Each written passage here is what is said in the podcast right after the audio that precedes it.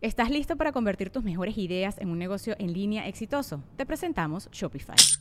Tal vez no lo sabías, pero nuestro podcast More Than Mamis es un negocio y lo empezamos por supuesto para desahogarnos y hablar sobre la maternidad, no para convertirnos en expertas de ventas y del e-commerce. Así que sí, necesitábamos ayuda para vender nuestro merch y poner en marcha nuestra tienda. ¿Y cómo suena con Shopify? Llegó otra venta. Shopify es la plataforma de comercio que está revolucionando millones de negocios en todo el mundo. Ya seas un emprendedor desde tu casa o desde donde sea, Shopify es la única herramienta que necesitas para iniciar, administrar y hacer crecer tu negocio sin dificultades. Con Shopify puedo gestionar pedidos, envíos y pagos desde cualquier lugar, brindándote toda la información y estadísticas de tus ventas al detalle. Regístrate para un periodo de prueba con tan solo un dólar al mes en shopify.com barra sonoro, todo en minúsculas Ve a shopify.com barra sonoro para llevar tu negocio al siguiente nivel. Shopify.com barra sonoro. Sonoro. ¿Qué pasa cuando uno de tus ojos deja de ver la luz y te diagnostican esclerosis múltiple? Puede que te ilumines y te vuelvas experta en inteligencia emocional. Gupa ha salido del victimismo para hacerse responsable de su vida su conciencia y todas sus emociones que cambian constantemente. También hablamos de la vergüenza, honrar a la naturaleza y como todos somos espejo. Este es el viaje de Gupa Ledesma. Sonoro presenta El viaje con Alexis de Anda.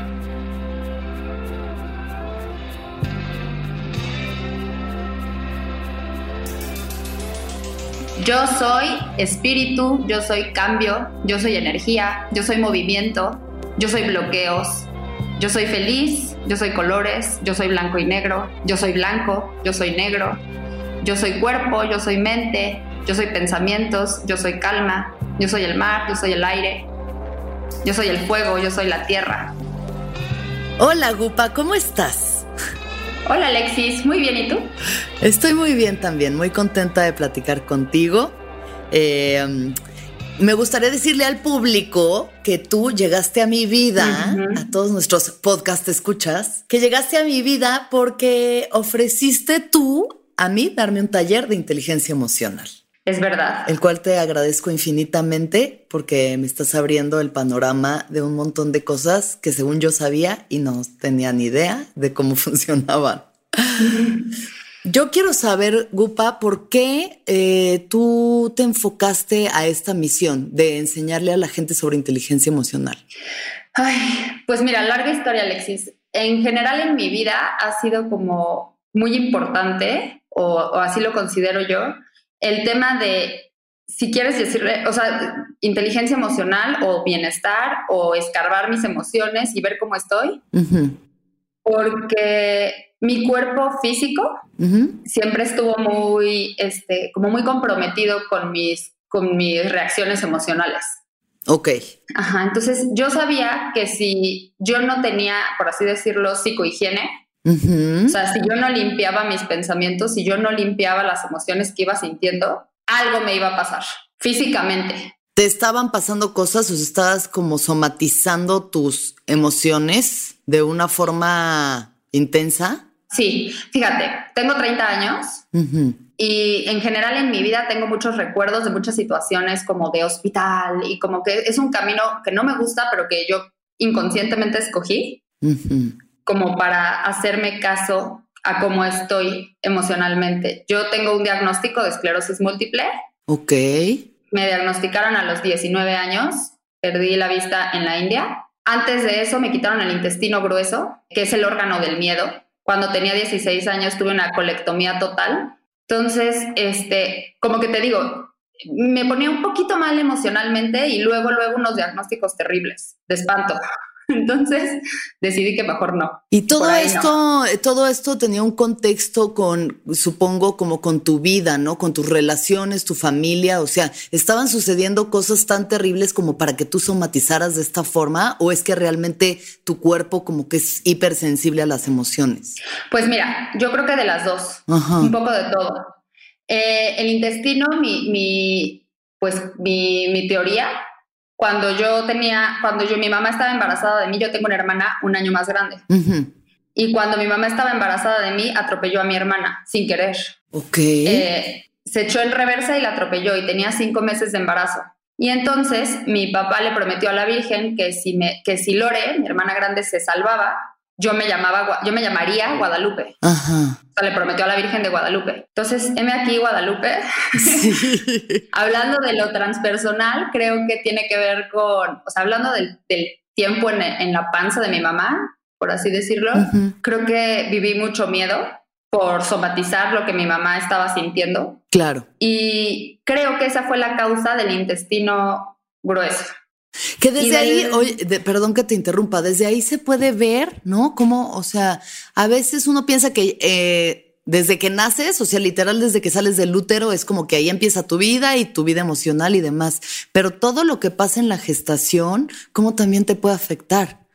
¿No? Sí, no, y, y te afecta, y bastante. Ajá. Esto lo ve una, una rama de la psicología que es transpersonal, como todo lo que pasa en la panza de tu mamá. Ok. Eh, a mí me parece muy interesante. Entonces a ti te pasó esto y de ahí tú vinculas a como estos problemas con el colon y demás. Ajá, porque mi colon estaba paralizado Ok. y la corporalidad del miedo es la parálisis. Entonces, mi órgano del miedo estaba paralizado, mi órgano del miedo estaba completamente en el miedo y me lo tuvieron que quitar. Ujú.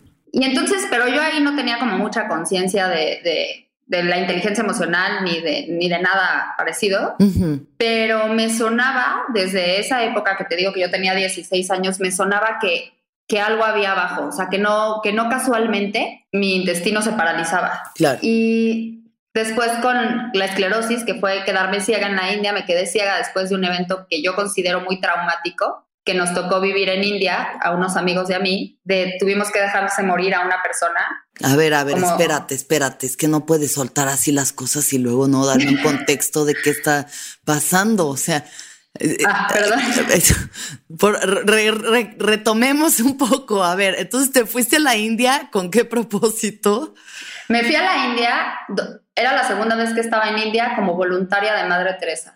Ok, Ajá. ajá, entonces Y- esto significa que estabas tú en, eh, o sea, ¿en dónde? ¿Como en un eh, templo, en una asociación? En casas, en- trabajas en casas. Ok. Eh, estábamos en Calcuta. Ajá, En Calcuta creo que hay 50 casas o 55 casas de Madre Teresa y algunas la- lo traba- las trabajan los voluntarios. O pasó, yo, yo me fui acabando prepa, ujú, este, me fui a vivir a París con unas amigas y de ahí nos fuimos otras dos amigas y yo a la India con dos amigos a Ok. Calcuta ok, hacer esta labor. hacer esta labor. Ajá, ¿y qué, qué es lo que conllevaba este trabajo? Pues eh, la verdad era muy divertido. O sea, sé que parece que no podría, que no sería divertido, pero es, es una experiencia muy divertida. Hay muchísimos voluntarios, mucha gente de muchísimos países haciendo voluntariado. Y lo que tienes que hacer es, bueno, es que depende de la casa en la que te toque. Yo estaba en Prendan, así se llama la casa, en la mañana, y ahí es lavar ropa, como labores de casa. Ok. Nada más que son 300 pacientes, labores de casa para 300 pacientes. Ok, ok, sí. Y entonces... Y un día nos tocó saliendo de Premdan encontrarnos a una viejita moribunda y dijimos, ah, pues, o sea, yay, estamos aquí donde tenemos que estar, vamos a meterla a Premdan y ahí la curan. Ajá. Y resultó que las, las misioneras de la caridad, las madres de la casa, no nos dejaron meterla porque no tenían los papeles y porque ya les había pasado, creo que las habían este, acusado como de secuestrar gente. Ok. Pero todo lo que ellas me pudieran explicar en ese momento para mí no tenía sentido porque una persona se estaba muriendo al rayo del sol, ¿no? En Calcuta. Sí. La tuvimos que dejar ahí, morirse en la calle llena de moscas. O sea, una escena como muy desgarradora. Sí. Creo que todos los que estábamos ahí, es más, cuando escuchen este podcast van a decir, claro, claro que iba a hablar de eso. o sea, creo que todos los que estábamos ahí dijimos, madres, ¿qué es esto? Pues sí, suena un momento bastante eh, como fuerte eh, eh, enfrentarse a la muerte así, ¿no? Como saber que hay algo que podrías hacer, pero que al mismo tiempo, pues no. Exacto, y además una muerte súper indigna, como si la Sí. persona no valiera, Sí. ¿sabes? En la calle, con moscas, en el sol. Y total, dejamos a la persona y una semana después probablemente me quedé ciega del ojo izquierdo. Ok. ahí fue cuando me di cuenta que, digo, más bien, hablé al seguro de gastos médicos en México y me dijeron que tenía que ir al doctor y que era neurológico. Y para no hacerte el cuento largo, ahí me dijeron que tenía esclerosis múltiple recurrente remitente. ¿Y esto qué significa para la gente que no sepa qué es la esclerosis múltiple? Sí, la esclerosis, esclerosis significa paro. Ok. Un paro múltiple. La parálisis es la corporalidad del miedo. ¿Tú piensas que yo tenía miedo? No, pues todo el miedo del mundo.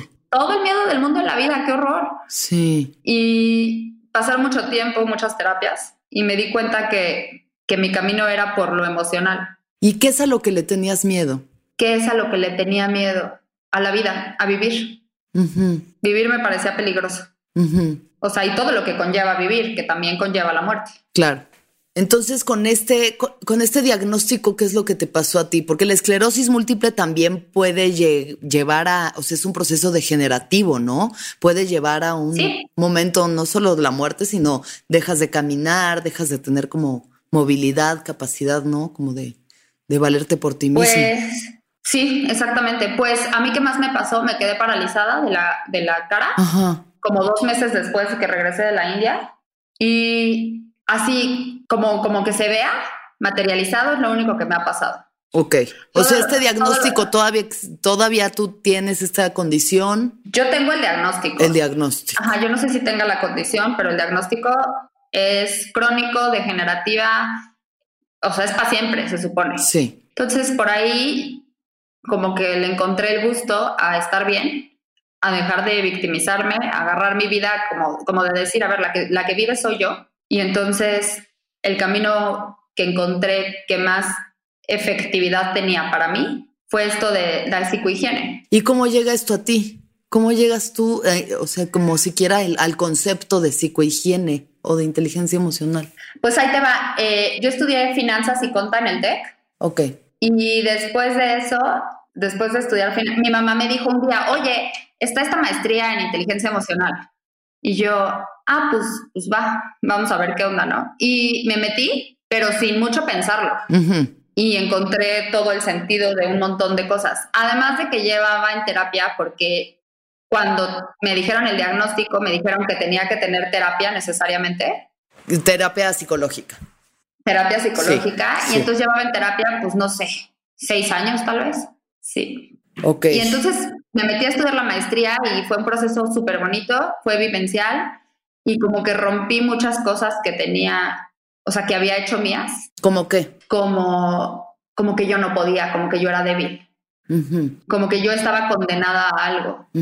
Como que siempre iba a ser la que estaba enferma, ¿de cuenta? Ya, claro, claro, como esa víctima absoluta, ¿no?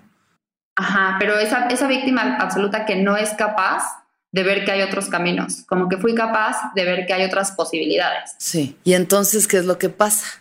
Tomas esta maestría. Tomo esta maestría, además de un montón de cosas, porque te digo, ya llevaba yo en terapia como seis años, ahorita llevo en terapia pues desde los 19, tengo 30, o sea, 11 años. todas, mis, todas las terapeutas con las que, con las que me he cruzado las respeto y honro mucho, pero en especial una me empujó como a, salirme como de esta conchita, como de, como de sentirme víctima de las circunstancias. ¿Por qué? Porque no se dejaba, desde, desde lo que yo creo, ¿eh? ella lo va a escuchar y me va a decir, ¿qué? Pero yo creo que nunca se dejó manipular por mi estado de víctima. Ok. Yo creo que cuando te dicen que tienes un diagnóstico, es bien fácil que manipules por doquier a quien quieras. Y entonces, pues no se dejó. Y como no se dejaba, como no sucumbía, entonces tuve que ponerme las pilas. ¿Y qué hiciste entonces? Eh, salirme de ese, de ese papel. Asumir. Empezar a resolver, asumir. Eh, yo pensaba que, mi familia tenía que eh, comunicarse ante mi enfermedad, haz de cuenta. O ante, ni siquiera ante, en ese momento sí pensaba que era ante mi enfermedad, pero ahora te diría ante el diagnóstico. Yo pensaba que todos tenían que vivir o sea, por y para el diagnóstico. Claro. Y mi familia también, grandes maestros, ninguno se hincó ante el diagnóstico y me hicieron ver que la que tenía que resolverlo era yo. Mm, y pues no es que lo no es que ya lo resolví, pero pero creo que voy en un buen camino. Seguro que sí. ¿En qué momento empieza esta misión entonces? Como, como que después de estudiar finanzas y vienen todos estos cambios en tu vida y decides tú hacer un cambio también, no sé cómo poner, para ponerte al servicio de la gente. Lo que pasa es que en la maestría me di cuenta que tenía mucha facilidad para entender los conceptos y para aplicarlos como sin ego, o sea, como sin tanta complicación. O sea, yo puedo hablarte de inteligencia emocional, que son cuatro habilidades que crearon Mayer y Salovey, los teóricos, pero ¿a quién le sirve eso? Claro. A nadie.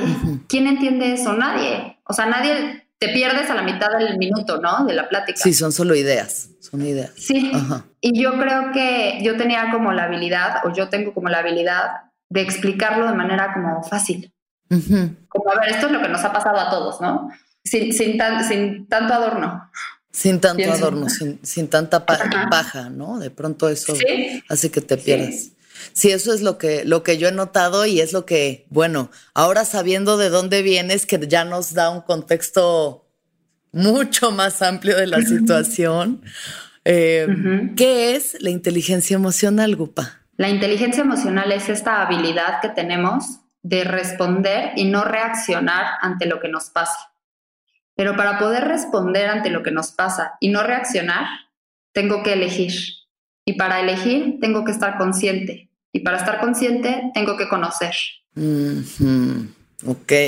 Para conocer, tengo que observar. O sea, es una serie de, de pasitos que hay que hacer para llegar a responder y, no, y no a, reaccionar. O sea que digamos que responder sería la última frontera de todo esto. Responder. Ajá. O sea, primero observarte, ¿no? Observar lo que estás haciendo, o sea, observar como tus, tus respuestas emocionales ante los estímulos, observar de dónde vienen también, ¿no? Y a partir de ahí ya empiezas a decir, ah, ok, con razón cuando alguien me dice, cállate, me enojo. Claro. Sí. Sí, y, entonces empiezas a, observar la historia, lo que, lo que decíamos en el taller, como la narrativa esta que te has contado todos estos años. O sea, ¿qué historia te contaste? ¿Quién te contaste que eres? Porque no eres esa persona. Claro. Entonces es una suma de, ir reconociendo, ir desaprendiendo. Yo tengo una frase que me encanta que es la fuerza no está en lo que cargas, está en lo que sueltas. O sea, suéltate. Pero creo que además, o sea, colectivamente vivimos en un mundo en el que somos emocionalmente como bebés. ¿No? Sí. Estamos en una etapa muy infantil todavía, reaccionamos a las cosas con una visceralidad y con un enojo. Ahorita más que nunca yo pues, lo podemos ver en las redes sociales, ¿no? O sea, tantito que escribes algo y ya la banda te está atacando o tú estás atacando a otros, todo el mundo se pelea. Es como como eso, como niños chiquitos haciendo berrinches. Sí, con una necesidad, yo pensaría como con una necesidad este así como enorme de, poder, ¿no? Entonces, incluso en las redes sociales, ¿te sigo o no te sigo? Es como una, manera, como, un, como una manera de poder, ¿sabes? Como un... Claro, de sentir que tienes el poder. O sea, al final eso es como desde, desde este ego, sentir que tienes control sobre, la, sobre las cosas, sobre las situaciones. ¿No? ¿Y, crees que dependiendo también del país y de la cultura, varía como la inteligencia emocional del, de la gente en un sentido colectivo? Probablemente sí. Y probablemente yo pensaría que las personas que están más conectadas con la, con la naturaleza tienden a tener más inteligencia emocional. ¿Y por qué sería eso? Por su estado de contemplación. Claro. Porque son más contemplativas, se observan, se dan el tiempo. Claro, sí, al final estar en comunicación con la naturaleza que está viva y está comunicándose todo el tiempo, ¿no? Em, creo que si te, pues eso, empiezas a tener un diálogo con esos seres que son perfectos y que todo funciona, ¿no? Y que, y que no existen estas guerras de poder y este yo puedo más y este quítate o me hiciste o yo te hice, ¿no?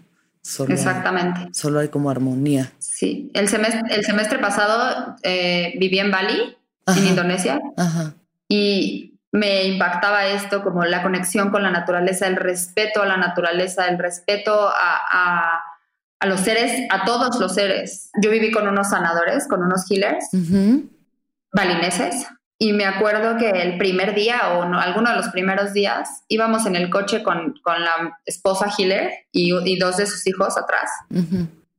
Y se cayó un pajarito de un nido en el coche, o sea, pegó en el coche y luego nosotros seguimos y pues ya quién sabe dónde quedó el pajarito. Y entonces se estacionó adelante y se regresó así en, en U a buscar al pajarito. Cuando encontramos el pajarito lo recogieron y fue muchísimo tiempo, o sea, puedo decirte que una hora de cantarle mantras. Ajá. Y lo enterramos con dinero Mm. para que, para que su, su reencarnación fuera buena. Ay, qué hermosura. Como que esa, esa historia o esa, ese momento dije yo, qué, qué manera de, de respetar, qué manera de honrar a la vida en general. Claro, claro. Y creo que esos países tienen por de per se más inteligencia emocional. Seguramente, sí, seguramente hay. Bueno, no seguramente, claro, claro que sí. Que, Sí. que, que lo ves en las ciudades, ¿no? Mientras más desconectados de la naturaleza de- y por ende de nuestro propio corazón, porque pues también somos, aunque no lo creamos, hijos de la naturaleza, em, Claro, más neurosis colectiva, ¿no? Más reactividad a las cosas. exacto. Oye, y bueno, en el taller una de las primeras cosas que hablamos fue, fue como ni siquiera sabemos distinguir nuestras emociones, ¿no? Sí, jole, sí. ¿Qué es lo que tú ves? O sea, tú que, o sea, ahorita cuánto tiempo llevas trabajando, dando los talleres y trabajando como terapeuta. Como dando los talleres, ¿qué Ujú. será? Como, como cuatro años. Ok. ¿Y qué es lo que ves? Como cuál es la, eh, la línea, como, como el común denominador que ves en toda la gente con la que has trabajado en cuanto a su inteligencia emocional? Eh, yo creo que el común denominador de la gente que entra al taller es querer encontrar respuestas. Es como esta curiosidad de ellos. Creo que hay dos tipos de personas que entran al taller. Las que quieren la respuesta rápida y son las que no siguen en el taller Claro. Y las que entienden que es un proceso y que probablemente sea un proceso de vida. Creo que a mí me encanta hablar. Hoy tuve en la mañana el taller 4, que es, o sea, eh, tengo el taller 1, taller 2, taller 3 y, y en, en la mañana que tuve el taller 4 y de verdad para mí es un placer hablar con gente que, que está abierta a recibir, Claro. porque el diálogo es diferente. O sea, nada más tienes que estar abierta. Sí, exacto. Abierto a eso, a ideas que igual y no, no sabes que podían ser posibles. Como que yo lo, yo equiparo mucho lo que por lo menos he visto hasta ahora en el taller contigo, como con la- el mismo despertar de conciencia, ¿no? Va por niveles. O sea, es una cosa que va por niveles. Vas desde lo más bruto y animal, así de que me enojo si me quitan el plátano, como chango casi, hasta eh, el, la conciencia absoluta, la divinidad, la conexión Exacto. al todo, el servicio a los demás, la compasión, el perdón, ¿no? Como que los, las, pues no, no sé si son los, las emociones más elevadas, porque pues emociones ya sabemos que primaria solo hay seis. Pues, exacto, bueno, muy como- bien. A ver, dinos cuáles son las seis emociones primarias, Upa. Eh, esto según Paul Ekman. Porque igual me están escuchando gente que dice, no, claro que no, Miriam, este, Miriam Muñoz dice que otras, ¿no? Pero Paul Ekman dice que es asco, sorpresa, miedo, tristeza, enojo, alegría, asco, sorpresa, miedo, tristeza, enojo y alegría. Exacto. Y cada una tiene un propósito también como de cuidarnos, ¿no? De, de- o sea, lo que, lo que, eso es algo que para mí fue como muy iluminador, el decir, claro, cuando tú tienes miedo, el miedo te está protegiendo, el miedo, Exacto. ¿no? O sea, el miedo, pero, pero es ahí donde viene esta parte en la que, pues, a veces le tenemos miedo a cosas que nos van a hacer bien, que en, que en el, que en el pasar ese miedo va a haber algo de crecimiento, ¿no? Sí, mi, eh, me acuerdo mucho una terapeuta de core energética, que te digo que es esta persona que, que marcó mucho o ha marcado mucho mi vida, Ajá. que decía que existen dos tipos de miedo, pero los miedos reales solo son miedos a, a perder la vida. Ella dice que los miedos reales es a perder la vida. Y tenemos un chorro de miedos que no tienen nada que ver con perder la vida. O sea, miedo a una entrevista de trabajo, miedo a, a decirle a alguien que rechazo. lo quieres. Sí, Ajá. exacto. Platicábamos en el taller cómo la mayoría de la gente no le tenemos miedo a la muerte, sino miedo a la vida, Exacto, eso lo dice Alexander Lowen. que es lo mismo que te pasaba a ti. O sea, en el Ajá. momento en el que te empiezas a quedar ciega y te das cuenta de que todo esto es un miedo paralizante a la vida. A la vida, o sea, no a la muerte, a la vida, imagínate. ¿Por qué le tendremos tanto miedo a la vida? Pues porque estamos condicionados y porque yo creo que existe una gran necesidad de pertenencia. Y entonces, ¿qué tal si digo quién soy y ya no pertenezco? No, no, no. Prefiero, prefiero no. O sea, como que prefiero mutilarme sí. a no encajar. Sí, justamente ahorita que eh, tuve una ceremonia de ayahuasca el fin de semana, en la que, pues, esos son trabajos en donde hay mucho trabajo como de linaje, ¿no? Como que puedes ver los patrones que se van repitiendo de una generación a la siguiente y cómo vas heredando miedos, dolores, heridas, ¿no? Y este, y eso, y como que yo podía sentir cómo estaba sanando heridas ancestrales de abuso, de eso, de miedo, de dolor, de desconfianza, de ira, como un montón de cosas. Y, investigando, como que estaba escuchando otras cosas, escuché el podcast de Janina Tomasini, que se llama Sabiduría, Psicodélica, y hablaba de esto, ¿no? De, de todos los tratos no verbales, los tratos no verbales que hacemos con nuestra tribu, con nuestras familias.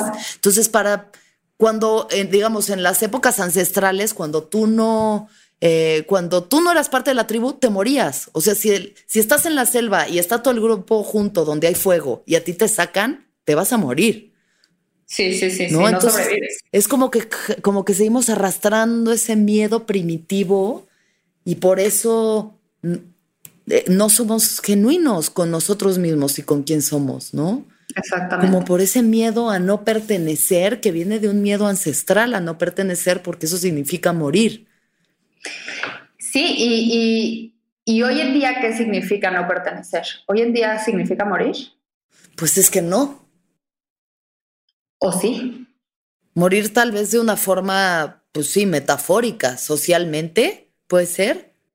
Puede ser, pero cuando tú eres niño, tú, tú, haz de cuenta que la historia de tu vida la escribes básicamente de los 0 a los 7 años, o sea, en tu primera infancia. Y en tu primera infancia tú sí necesitas al otro. Tú sí necesitas que el otro te quiera y te cargue porque si no te cargan te mueres. El contacto físico es tan importante para el desarrollo de un bebé que si no lo tienen se mueren. Entonces, claro, quiero agradar. Claro, sí. Sí, necesito agradar para sobrevivir. sí, sí, sí. Sí, qué complejo todo eso. Hablando de eso, no te hice la primera pregunta del viaje, que te la vengo a hacer ahorita, que bueno, ya se relaciona con lo que acabas de decir. ¿Qué te gustaba hacer a ti a los siete años de edad? ¿Qué me gustaba hacer a mí a los siete años de edad? Híjole, eh, me encantaba, me encantaban las muñecas y los muñequitos y todas estas, todas estas cositas que me generaban ternura. Como que creo que tenía muy a flor de piel la ternura. Mm. Este, mis hermanas y yo hace poco fuimos a Juguetrón.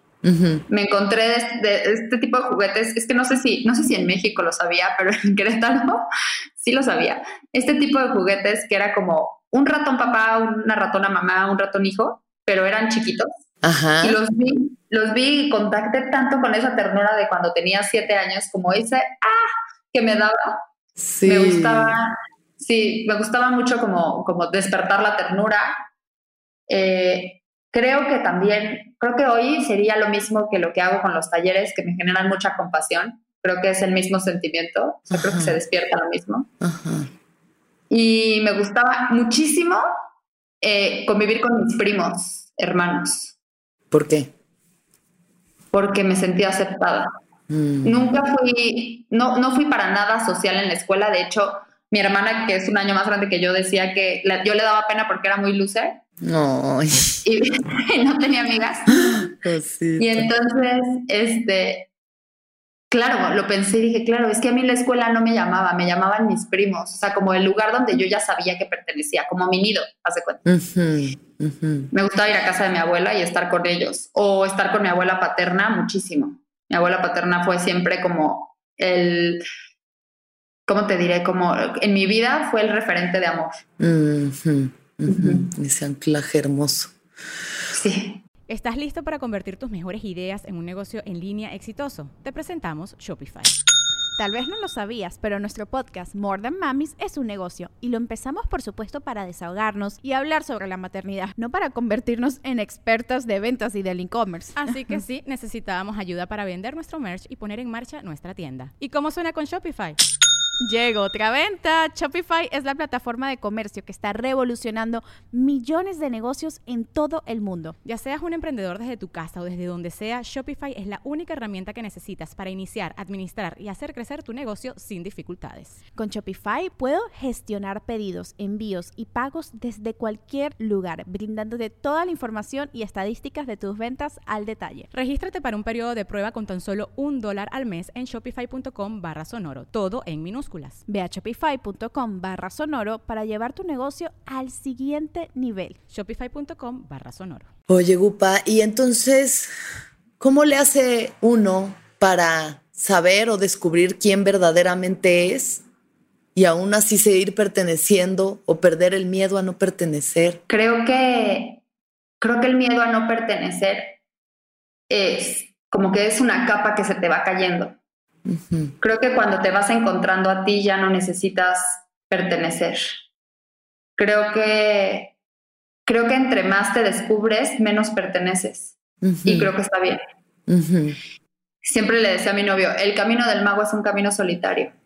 Claro. O sea, irte encontrando es irte encontrando solo. Eso, y además irte encontrando en la profunda soledad de la existencia que puede ser muy liberadora. O sea, cuando realmente entiendes que lo que te tienes es a ti, esa relación se vuelve la relación, ¿no? La relación a partir de la cual todas las demás pueden existir. Sí, y sí se vuelve muy liberador. Sí. ¿Cómo has hecho para descubrir todo esto viviendo en una sociedad queretana, conservadora, eh, no? O sea, como es Querétaro, pues porque, pues digo, conozco, tengo varios amigos, y si hay los locos ahí que se salen de sus cajas y lo que sea, pero realmente sigue siendo como ese México panista férreo, católico, ¿no? Claro. Donde este tipo de conceptos y este tipo de ideas, pues pueden parecerles muy locas. Pues yo creo, yo creo, Alexis, que ha sido un proceso, o sea, no ha sido un golpe. Creo que, no, además, si tú supieras del Querétaro que vengo, mi mamá son 14 hermanos, tiene 130 primos hermanos, todo Querétaro son mis familiares, mis primos, mis tíos, todos, todos, todos. O sea, estar con tus primos hermanos es estar con la mitad de Querétaro.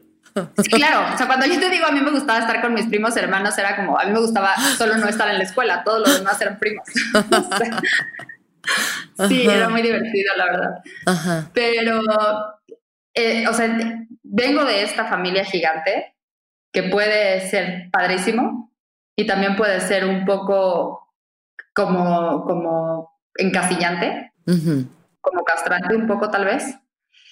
Eh, pero creo que ha sido un proceso, como te digo, y creo que, creo que ha sido tan bueno para mí que que para la gente alrededor no le ha quedado más que, más que sentirlo bueno. Creo que ahora que, que, yo soy más yo, eh, he logrado contactar y he logrado encontrar eh, gente súper, súper valiosa dentro de la gente que ya conocía. Ya. Es como permitirte redescubrir a la gente desde esta nueva conciencia. Exacto. Sin tanto juicio y tantas etiquetas, ¿no? Que también eh, creo, que, creo que en este, esta emoción primaria, regresando a la inteligencia emocional, esta emoción primaria en la que vivimos colectivamente, que es el miedo, ¿no? Yo diría que es el miedo. En lo que más vivimos en general es en el miedo. Claro. Y desde el miedo, pues te desconectas, alejas al otro, pones barreras, etiquetas, como que buscas la forma en la que el otro esté en su caja y tú estés en la tuya y esas no se compartan y no darte cuenta de la unidad, de la profunda unidad de la existencia. Claro. ¿No? Sí, es el, miedo y si, lo, y si lo vemos en sentimiento sería la vergüenza. ¿La vergüenza tú crees que es como el sentimiento primario de...?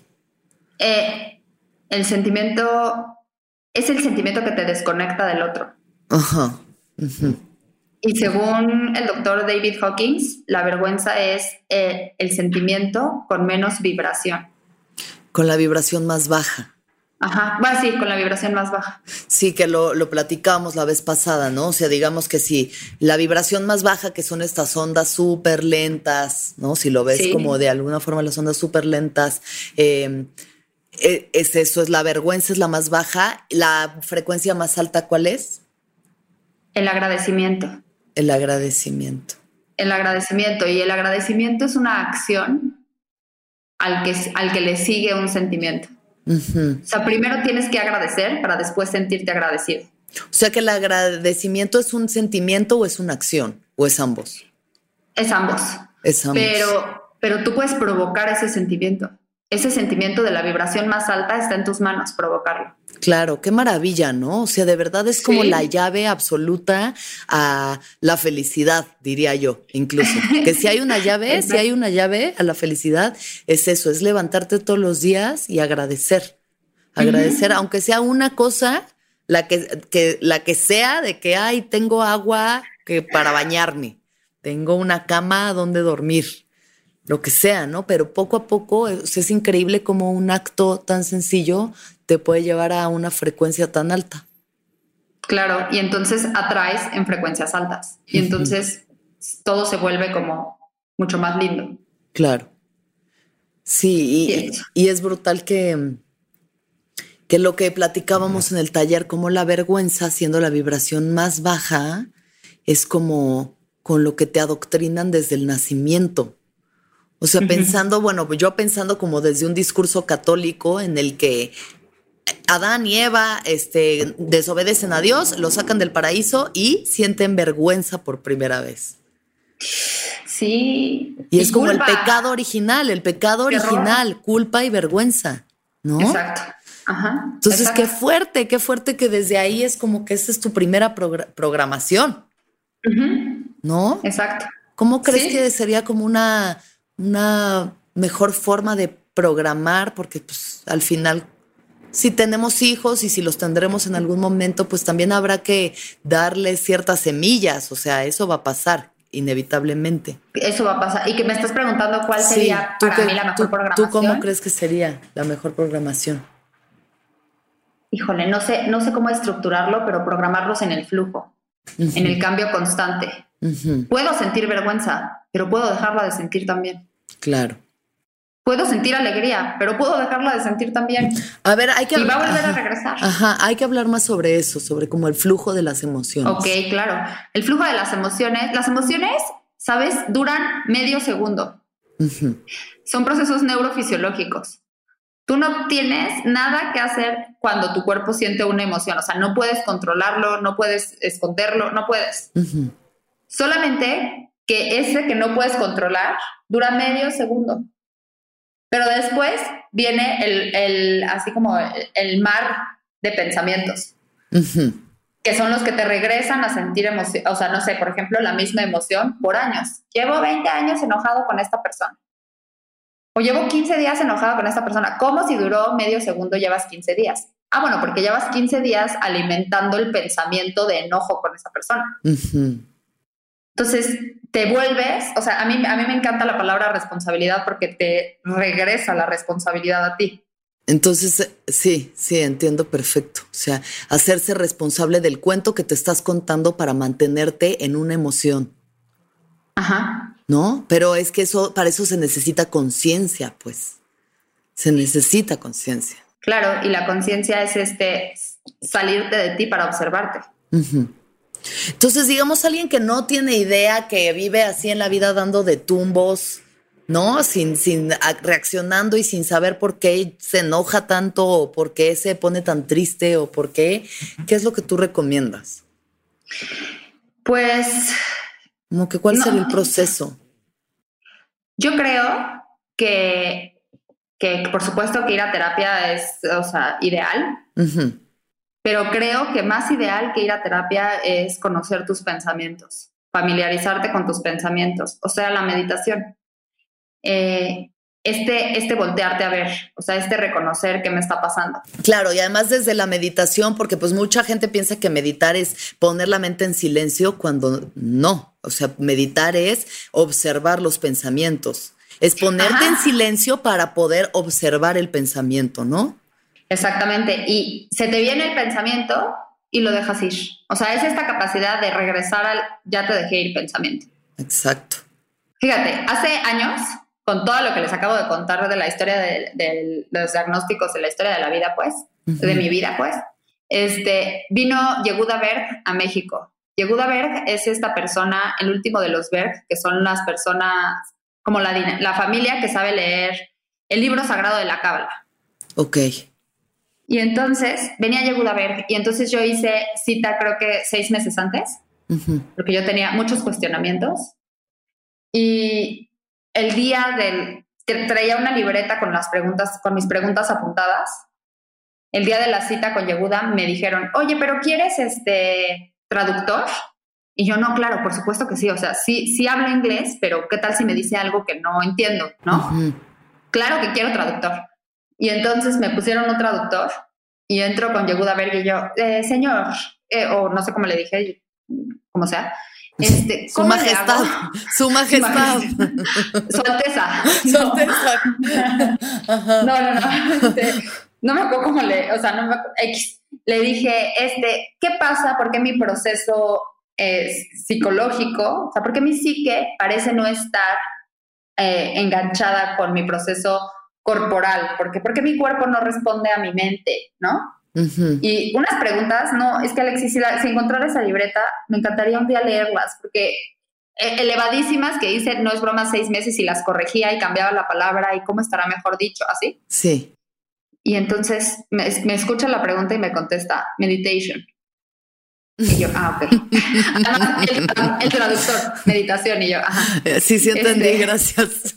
Sí, sí, ok. Y entonces, siguiente pregunta, y una cosa elevadísima también, ¿no? O sea, señor, y así elevadísima, escucha la pregunta y me contesta, meditation. Ay, chaval. Y yo, sí. toda incómoda, este, ok. Y, y el traductor, obviamente, meditación, y yo, sí, por eso. Seis preguntas, a todas me contestó meditation. Salí de mi cita en 10 minutos todo el dinero ahorrado para verlo, o sea, en 10 minutos se había acabado. Sí, y tú, o sea. No, salí enojadísima. claro, enferrada. Sí, ¿cómo es posible que este güey nada más me haya dicho meditación? O sea, no, no, lo odio. Le hablé a una prima que estaba súper clavada con, con Yehuda Berg y le hablé y le digo, no, ni vengas, ¿eh? O sea, todo el tiempo fue meditación. Y hoy entiendo que no había otra respuesta. Claro, claro. O sea, hoy, hoy puedo honrar la sabiduría del señor Yehuda porque no había otra respuesta. Totalmente, porque, o sea, y de verdad yo con todos los años que llevo en esta búsqueda, leyendo de todo, ¿no? Yogananda, Osho, Eckhart Tolle, eh, quien sea, Ramdas, quien sea, todos, todos, todos, todos te llevan de vuelta a la meditación. Absolutamente todos los maestros espirituales te llevan de vuelta a la meditación. Y es como uno es necio en seguir leyendo y no ponerse a meditar, ¿no? Pues eso ya es de, gente necia, pues. sí, es, de cada quien, pero espérate, déjate tú de eso. No solamente los maestros espirituales, los neurocientíficos, está Joe Dispenza, está Richard Davidson, está la doctora Pinos Pay, está eh, Bruce Lipton, que es biólogo, está, o sea, hay un chorro de doctores, Deepak Chopra, que es cardiólogo, o sea, un chorro de doctores, así medicina, que deberían de estar pegados a lo más superficial del mundo y están pegados a, en tus emociones está la respuesta, en tus pensamientos está la respuesta. Claro, totalmente. Creo que sí, creo que es importante hacer caso. Es súper importante hacer caso, disciplinarnos, escucharnos, porque además obviamente es horrible, es un infierno, ¿no? Empezar a meditar es un infierno en el que no me puedo estar quieto, no se me calla la cabeza, lo quieres, la expectativa de que quiero que salga así, pero pues obvio sale otra cosa, este, eh, la necesidad de controlar, ¿no? De querer como que las cosas sean de X o Y y empiezan a salir esos pensamientos y emociones profundas de ti. Es, es, Exacto. Es, es terrorífico en algún momento puede llegar a ser como, ay, tan agotador. Emerge, emerge de ti lo que eres tú. Exacto, exacto. Entonces, no es por qué, ¿de dónde salió esto? Es, esto soy. O sea, viene de lo más profundo de mí, viene de lo que soy, está emergiendo, está apareciendo. Y aprender a identificar las emociones, eso es otra de las cosas que platicamos, ¿no? Porque uno a veces cree que está triste y realmente está enojado. entonces Como que a, platícanos un poco de eso, de cómo uno no es congruente ni consigo mismo.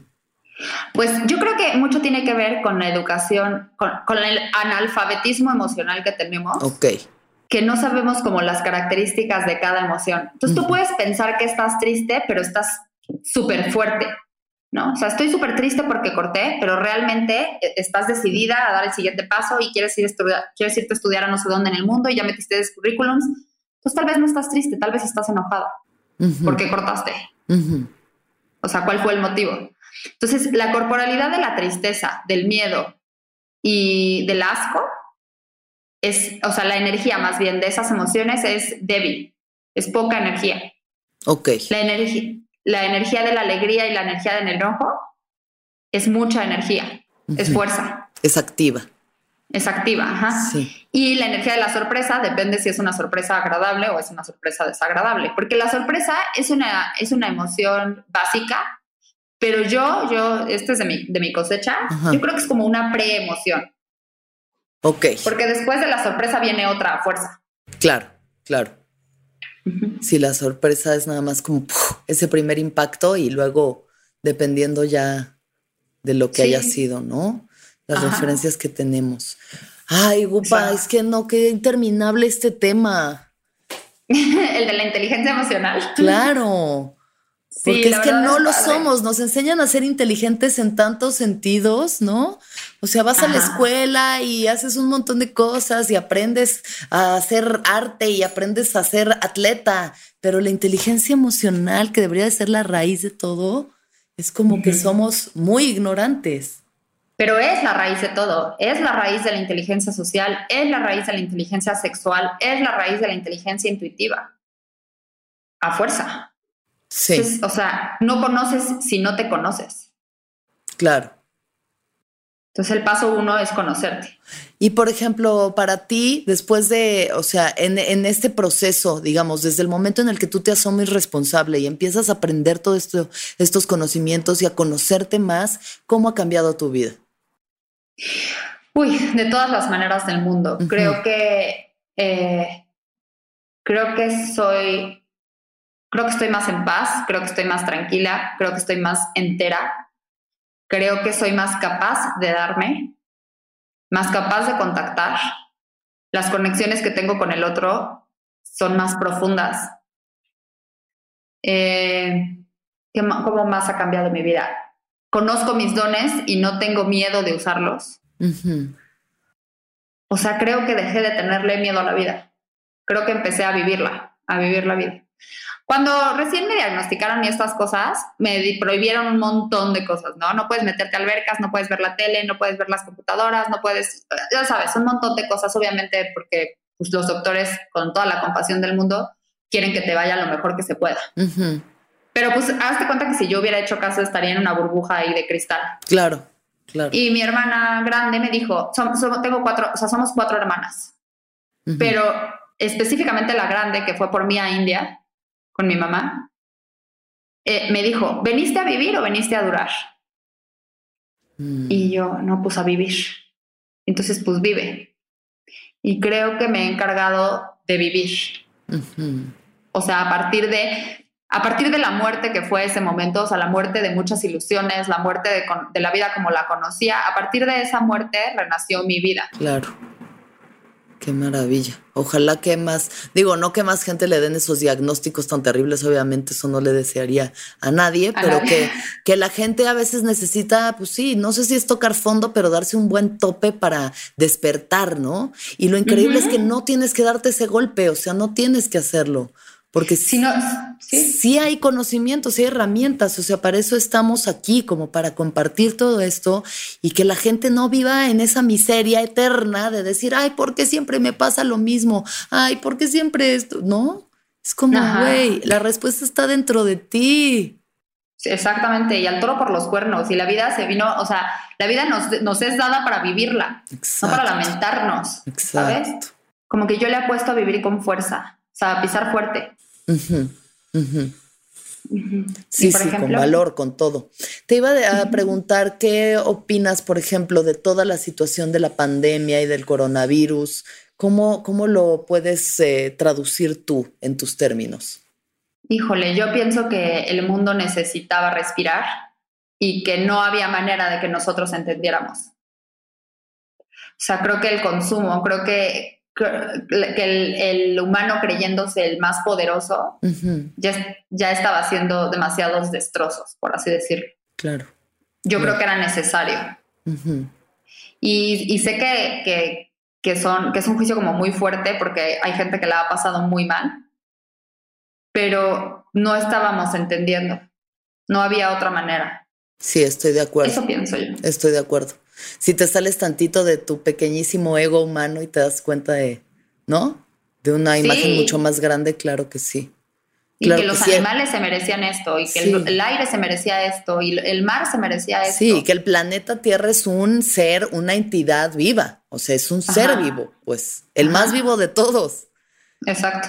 Y el que manda en nuestro, o sea, el que nos dice si vivimos o si no vivimos. Exactamente, exactamente. Gupa, ¿tú en qué crees? Yo creo en Dios. ¿Qué es Dios para ti? Dios para mí es esa fuerza, ese, ese ser que está, que, o sea, que está dentro de mí o con el que yo conecto. No sé, fíjate que qué pregunta tan compleja, qué bueno que me la haces, porque he tenido como mucha discusión interna de quién es Dios para mí. Y sé que existe un Dios, creo en él, pero no sé, no sé cómo, no sé quién es, no sé cómo decírtelo. Claro. Pero creo que estoy conectada a él. Yo creo que el simple, el simple hecho de querer conceptualizar a Dios es como que ya lo anula, porque es inabarcable, es inabarcable y es eh, inexplicable, o sea, realmente, ¿no? Exacto, y una vez leí que quien, busca, que quien conoce a Dios sabe que Dios se busca, que Dios no se encuentra. Ándale. Entonces yo estoy completamente en esa búsqueda todo el tiempo, pero de que existe, existe. Y de que me he enojado con él, me he enojado con él. Y que he estado contenta y que he estado agradecida también. Todo ha pasado. Y que al final enojarte con él o quererlo o odiarlo, amarlo, temerle, es amar, querer, temer y odiar a ti mismo. Claro. ¿No? O sea, es eso. claro, porque no existe el otro. Eso, a ver, no existe el otro. Cuéntame de que no existe el otro. No existe el otro, todos son proyecciones tuyas. Todo es, eh, o sea, el otro es, yo pienso que es como una noble energía que se presta a ser tu espejo. Sí, sí, de ahí que viene lo que te choca, te checa, ¿no? Cuando alguien te, prende así que dices, uy, es que lo quiero, a ver, ¿qué te está provocando? O sea, ¿por qué te generaría eso y no indiferencia y no otro tipo de emociones? ¿Por qué esa? ¿No? Exacto. Son esos grandes maestros. Ajá, y yo creo que es importante darnos cuenta que somos autobiografías caminando. Todo lo que decimos de alguien más tiene que ver con nosotros. Todo lo que nos llama de alguien más tiene que ver con lo nuestro todo. Ay, sí. complicado pero cierto. Fue complicado pero cierto. Upa, ya, ya, o sea, esto es lo poquito, pequeña, probadísima que pudimos dar de, de todo el conocimiento que tú traes y yo te lo agradezco profundamente y seguiré tomando los talleres. Así que quiero que compartas, por favor, tus redes, la información que quieras dar para que la gente pueda tomar estos talleres. Ok, eh, mis redes es en Instagram y en Facebook, arroba el ojo que ve la luz. Mi mail es el ojo, el ojo que ve la luz, arroba gmail.com. El ojo que ve la luz viene de, ese mismo ojo que ve y reconoce la sombra, pero que decide ver la luz. Entonces, ahí, ahí publico pues básicamente todo, los talleres, lo que se me va ocurriendo. Sí, todos tus este, pensamientos. Sí, yo recomiendo muchísimo, muchísimo que tomen estos talleres. El taller en el que estuve yo, éramos alrededor de 18, 19 mujeres y ni un solo hombre. Y hombres, ustedes también, de verdad, a todos nos sirve, a todos nos sirve. A todos, es información para todos. El despertar de uno es el despertar de todos, la sanación de uno es la sanación de todos, así que dense la oportunidad de conocerse más y, muchas gracias, Gupa, gracias, gracias por, la, por no, Alexis, Gracias a ti, de verdad, gracias a ti. ¿Cuándo fue la última vez que lloraste? Ayer. ¿Puedo saber por qué? Sí, porque me mudé a vivir con mi novio. Ajá. Y toda la pandemia estuve muy conectada con mi familia porque me había, o sea, la cuarentena la había vivido con mi familia y sentí feo, sentí feo nada más así como pensar que ellos ya estaban allá y yo acá y yo, no. que estoy feliz, pero sentimientos encontrados. Claro. ¿Qué es lo que más feliz te hace? ¿Qué es lo que más feliz? Esto, hablar de estas cosas, que la gente haga conciencia, esto me hace muy feliz. ¿Qué es lo más importante para ti? Mi familia.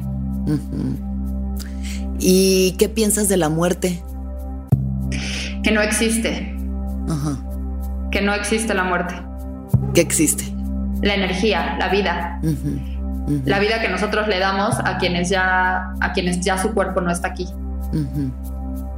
Yo, mi abuela se murió el año pasado y yo la veo en, todos lados, en todas partes. Está más viva que nunca en mi pensamiento. Entonces me enseñó que la muerte no existe. Qué hermoso. Pues ahora sí, muchísimas gracias, Gupa. Qué placer hablar contigo. Qué placer conocerte. Gracias a, todos por escuchar. Que todos los seres sean felices. Que todos los seres sean felices. Que todos los seres sean felices. Sonoro presentó El viaje con Alexis de Anda.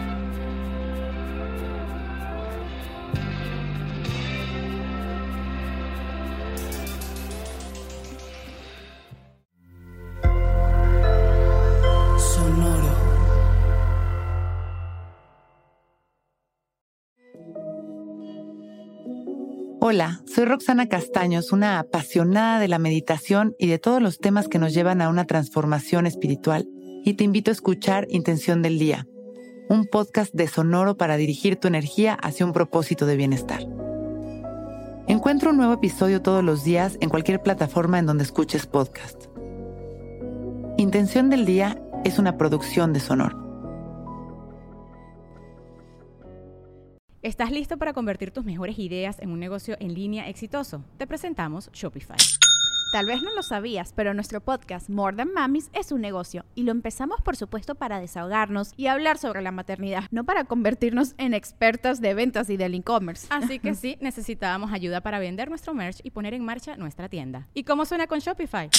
Llegó otra venta. Shopify es la plataforma de comercio que está revolucionando millones de negocios en todo el mundo. Ya seas un emprendedor desde tu casa o desde donde sea, Shopify es la única herramienta que necesitas para iniciar, administrar y hacer crecer tu negocio sin dificultades. Con Shopify puedo gestionar pedidos, envíos y pagos desde cualquier lugar, brindándote toda la información y estadísticas de tus ventas al detalle. Regístrate para un periodo de prueba con tan solo un dólar al mes en shopify.com barra sonoro, todo en Ve a shopify.com barra sonoro para llevar tu negocio al siguiente nivel. Shopify.com barra sonoro.